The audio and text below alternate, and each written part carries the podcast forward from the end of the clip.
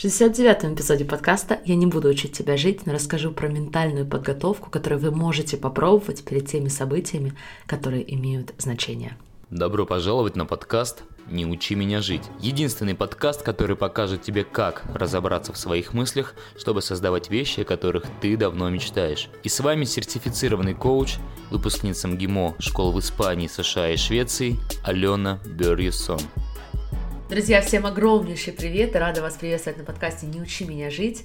Сегодня завершающий выпуск января, и если вы слушаете его в момент самого выхода, то со многими из вас мы встречаемся сегодня вечером, и мы поговорим о пяти инструментах по работе с мышлением, которые значительно упрощают жизнь. Я буду проводить эту встречу в нестандартном формате, потому что мне кажется, что такой новый формат поможет нам сделать эту работу более персональной и как результат эффективной. И если вам интересно узнать подробности, то сейчас не буду тратить на это время, потому что вы можете это сделать в один клик по ссылке в описании к данному эпизоду. И даже если вы слушаете эпизод уже после дня его выхода и не сможете поучаствовать во встрече вживую, запись будет доступна в течение нескольких дней, поэтому просто воспользуйтесь такой классной возможностью упростить свою жизнь через работу с мышлением. Окей, но про инструменты работы с мышлением сегодня вечером, а сегодня с утра для многих мы поговорим с вами о новом концепте, на который меня натолкнули похожие комментарии и ситуации моих клиентов и моя собственная, конечно. Что я обожаю в коучинге для себя и для тех людей, с которыми я работаю, так это то, что мне никто никогда не говорит, что конкретно делать. То есть, например, я периодически работаю с бизнес-коучем, и она мне никогда не говорит, Алена, у тебя неверный клиентский аватар, или, например, у тебя не та цена, или какие-то другие детали. Нет, она мне показывает, что на самом деле происходит у меня в голове. Все. Она мне показывает, что останавливает меня от конкретной бизнес-цели, что не дает мне, например, лучше понять боль моего клиента, или почему я не решаю, как построить свою программу. Она показывает мне это через мой мозг. Точка. То же самое происходит, когда я работаю с клиентами. Я знаю, глубоко уверена, что как коуч могу помочь человеку в любой индустрии, не понимая, например, специфики того, как делаются закупки или как работать в экспорте, но понимая, как работает наш мозг, понимая, как работает наше мышление, просто потому, что все начинается именно с мозга, а не наоборот. Ведь действительно, подумайте, Сегодня у нас у всех, практически без исключения, есть доступ к информации. У нас у всех есть Google, у всех есть возможность найти инструкции. Например, как создать онлайн-магазин. И, скорее всего, эти инструкции более или менее похожи между собой для всех. При этом одни люди создают результаты, которые они хотят, в соответствии с этими инструкциями, а другие в лучшем случае идут искать новые инструкции, а в худшем все бросают и надолго теряют веру в себя. Получается, что нам недостаточно просто знать как – и, кстати, скажу по секрету, иногда нам даже не нужно знать как. Но кроме этого есть еще некий недостающий элемент, который становится определяющим. Вот об этом элементе мы с вами сегодня и поговорим. Если сейчас для вас это звучит достаточно абстрактно, давайте посмотрим на тех самых конкретных примерах, которые меня и вдохновили записать сегодняшний эпизод.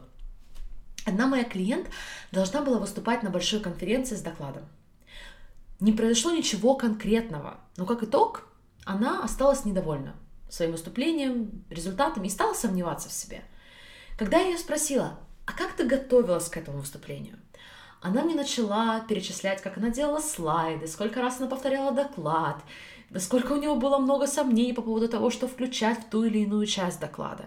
Когда она закончила это перечислять, мне стало абсолютно очевидно, почему она в итоге не была довольна результатом. Следующий пример.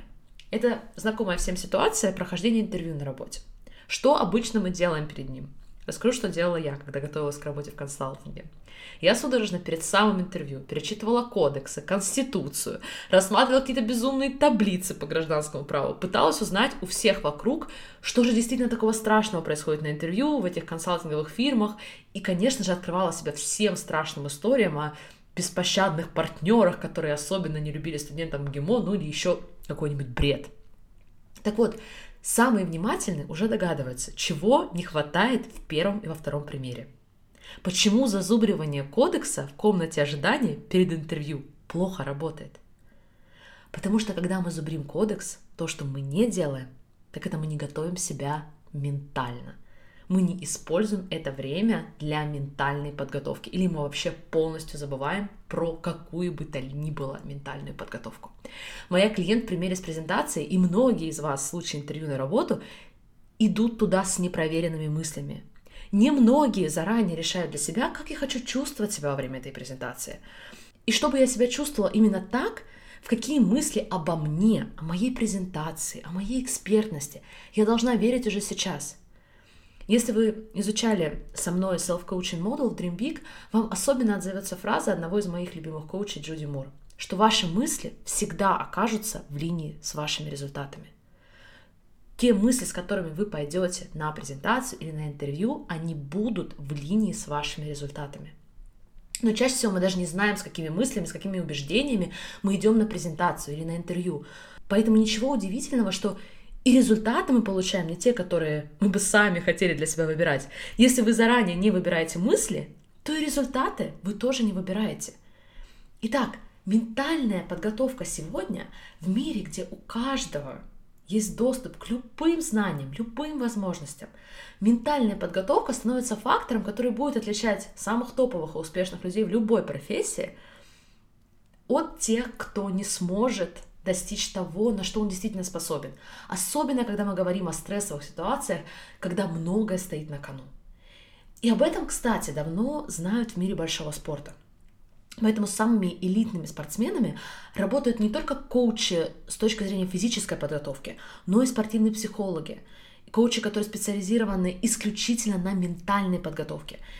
Я хочу сегодня поделиться с вами несколькими ресурсами, навыками, которые как раз-таки используют в своей работе спортивные психологи и коучи, а также разбавить их несколькими моими любимыми инструментами, которые я использую на регулярной основе перед важными для меня событиями. Итак, номер один – это визуализация. Визуализация давно применяется в большом спорте, является предметом исследований. В этой сфере уже достаточно доказательств, чтобы уверенно сказать, что визуализация – это полезный инструмент. Но если она используется правильно. К сожалению, это часто происходит, когда визуализацию преподают в противоречие к тем исследованиям, тем доказательствам, которые существуют уже сегодня. Но поскольку мы сейчас с вами не изучаем визуализацию в том формате, как мы это делаем в Dream я хочу, чтобы мы сконцентрировались на одном из ее аспектов, а именно на визуализации со стороны мышления. То есть мы с вами не просто представляем успешного человека, который сидит в панорамном офисе и проводит встречу с многомиллионными балансами. Нет, мы хотим понять, как она думает. Мы хотим понять, как она чувствует себя. Я использую этот навык на регулярной основе. Допустим, я хочу получить работу в определенной организации. И если я туда пойду на интервью, то я не хочу идти туда с мозгом и мышлением Алены, которая никогда там не работала. Мой мозг уже сейчас позволяет мне представить Алену, которая уже там работает, и попытаться понять, как она себя чувствует, какие мысли доминируют у нее в голове, и что она перестала думать о себе, о своих возможностях, во что она больше не верит. Попробуйте буквально залезть в мозг человека, у которого уже есть то, о чем вы мечтаете. Чем его мышление отличается от вашего? Что она говорит или больше не говорит себе? И когда я готовилась к этому эпизоду, я встречала много рекомендаций о том, что нужно представлять себя в коридорах, офисе, кафетерии, компании, вашей мечты и прочее. Но мне кажется, что по силе это не сравнится с представлением мыслей и ощущений того человека, который уже добился того, о чем вы мечтаете. Ведь этого человека – можно будет поместить в абсолютно любой кафетерий, в абсолютно любой офис, и он воссоздаст тот же самый успех, тот же самый результат, просто потому, что у него уже есть это мышление, у него уже есть вера и необходимое состояние. Окей, это был первый пример ментальная визуализация. Следующий практический шаг – это представление картинки, то есть единичной картинки того события, к которому вы, например, готовитесь. Если вы в чем-то как я, то первая картинка, которая мне предлагается моим мозгом, это самое плохое, что может случиться. Я расскажу вам историю, которая произошла со мной совсем недавно. В моей коучинговой школе мы продолжаем встречаться на занятия каждую неделю, уже не в рамках коучинговой основной программы, но это такое искусство, которое действительно можно и нужно поддерживать и развивать длинную жизнь.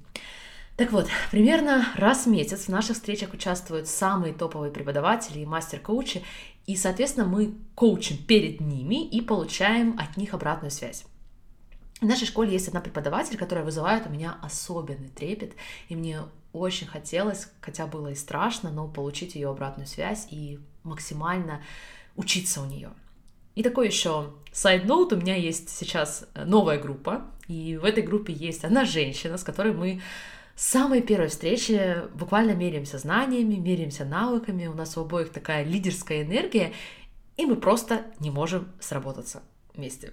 И с самого первого дня я говорила себе, о боже, как я не хочу, чтобы мне пришлось ее коучить, вообще не хочу никогда. Я представляла какой-то, может быть, провал, потому что она очень легко закрывается, и когда человек закрыт, помочь достаточно сложно. И вот на протяжении некоторого времени я позволяла своему мозгу ввести меня в этот ужасный сценарий, когда мне придется коучить, назовем ее Грета. И при этом я не давала ни малейшего воздуха другим вариантам что мне не попадется она, что мне попадется кто-то другой, или что сессия обернется замечательно. Нет. Я думала только об этом самом плохом сценарии. И что вы думаете? Завершающее занятие прошлого года я включаю Zoom и понимаю, что ведущая тот самый преподаватель, которого я так ждала, от которого зависит наше продвижение как коучи, наше развитие с точки зрения роста в рамках школы. И она спрашивает, кто сегодня хочет коучить? Я, естественно, поднимаю руку, еще Пять человек это делают, но меня выбирают первой. Дальше она спрашивает, а кто хочет быть на стороне клиентов? И, конечно же, моя подруга Грет поднимает руку первой. И я понимаю, что из всей группы 15 человек мне достается именно она. И, конечно же, когда я начинаю ее коучить, первая фраза, которую она говорит, она содержит английское слово, определяющее в этом предложении слово, которое я слышу впервые в жизни. Я даже не знаю этого слова, друзья, до сих пор, потому что я его даже не поняла. Окей, okay. если вам интересно узнать, чем это все закончилось, это было не так плохо, как могло было быть с учетом того, какие плохие сценарии я представляла до этого, потому что единственное, что мне на самом деле в этот момент помогло, это то, что определенную ментальную подготовку я все-таки проделала. Я была очень тверда в своем решении и ощущении, что я всегда коучу любого человека из состояния любви к нему и самой себе. То есть это то решение, которое я давно для себя приняла, как бы себя не вел мой клиент, с какой проблемой бы он не пришел, как бы он закрывался или открывался, я всегда буду come from love. То есть я верю, что это самая сильная эмоция, когда я люблю своего клиента и люблю себя, ничего не может пройти прям совершенно не так. И да, в этой ситуации, хотя я и почувствовала сопротивление Греты и ее желание со мной в чем-то поспорить, это чувство любви позволило мне завершить сессию с достаточными инсайтами для обеих из нас, конечно, не на том уровне, на котором я бы хотела в своем идеальном сценарии, но опять же, определенная ментальная подготовка, по крайней мере, увела меня от самого плохого сценария. И какой здесь вывод, друзья? Я вам рассказала такую длинную историю, но Вывод здесь такой. То, что вам мозг предлагает самые плохие ситуации, это абсолютно ничего не значит. Таким образом, он пытается вас обезопасить, предупредить. Но наша важная задача дать столько же, если не больше воздуха, тому, как вы хотите, чтобы это событие развернулось, как вы хотите выступать, как вы хотите говорить на интервью, кого вы хотите коучить или не коучить. Опять же, не коучить мы стараемся не уделять этому время. И третий инструмент — на которые я вас прошу обратить внимание, это то, как вы разговариваете с собой перед событием. Например, перед выступлением, интервью. Если вы спортсмен, то перед какими-то соревнованиями. Это тоже что-то такое, что я никогда раньше не учитывала для себя. Например, до поступления в университет, уже в университете на любительском уровне, я играла в волейбол я замечала, очень хорошо замечала, что неважно, какой потрясающей была моя подача во время тренировок, я с большей вероятностью могла подать в сетку во время самой ответственной игры. Что я не замечала, это как я говорю с собой. Я помню, что когда я брала мяч и шла на подачу, я напоминала себе о всех тех ситуациях, когда я факапила. Я чувствовала тревожность во всех частях тела. Я не была добра сама с собой. Я говорила себе, ну вот эту ты точно не имеешь права пропустить. Что, если ты ее сейчас пропустишь? И повторяя себе эти вещи, что я не делала, я не концентрировалась на положительном исходе. Я вообще не фокусировалась на мече и на том, что происходило в моменте, потому что я была настолько в своей голове, ругая и критикуя себя заранее. Почему в ответственные моменты мы не говорим себе «я тебя люблю»? Почему не напоминаем себе, какие мы молодцы, что мы здесь, а не с чипсами на диване? Где наша собственная поддержка, хотя бы словесная? Ведь мы свой самый лучший черлидер, никто другой. Обратите внимание, как вы говорите с собой перед ответственным для вас мероприятием, потому что именно ваши слова будут создавать ваше состояние, из которого вы дальше будете действовать. Состояние, которое будет управлять вами и вашими действиями. Окей, мы с вами изучили три инструмента. Это ментальная визуализация, представление конкретной картинки и то, как вы разговариваете с самим собой. И последний, четвертый практический совет – это продумать для себя заранее ритуалы перед важными событиями. Как вы проводите ночь перед важным экзаменом, перед интервью, перед выступлением? Что вы делаете за 15 минут или за час до момента X? Когда вы не выбираете заранее, что вы будете делать, скорее всего, это будет что-то хаотичное и тревожное.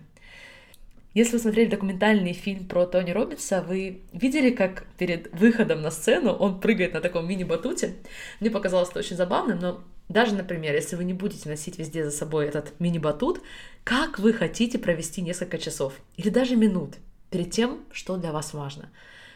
Музыка, любимый напиток, сон, релаксация, медитация. Вариантов очень много. Вопрос, почему мы вместо этого выбираем в этот момент судорожно повторять что-то такое, что все равно в большом аспекте нашей жизни не имеет для нас большого значения. Резюмируем четыре практики, которые могут перевести ваши результаты на следующий уровень. Это ментальная визуализация, представление конкретной картинки, то, как вы говорите с собой, а также конкретные ритуалы перед важным событием. И, конечно, самые чуткие уже заметили, что все это напрямую связано с тем, как вы используете свое мышление, как вы используете свой мозг, самый потрясающий инструмент на планете. Если вы хотите не только понимать, но и применять эти знания по четкой последовательной системе, которую вы не найдете нигде, то я приглашаю вас в Dream Big. Мы начинаем на следующей неделе. А если вы хотите попробовать на вкус, что значит работать со мной лично, внедрять коучинговые инструменты в жизнь и упрощать ее, то начните с сегодняшней встречи в 19.00 по Москве. Остальным желаю отличного продолжения дня и прощаюсь до следующего четверга. Всех обнимаю. Пока-пока.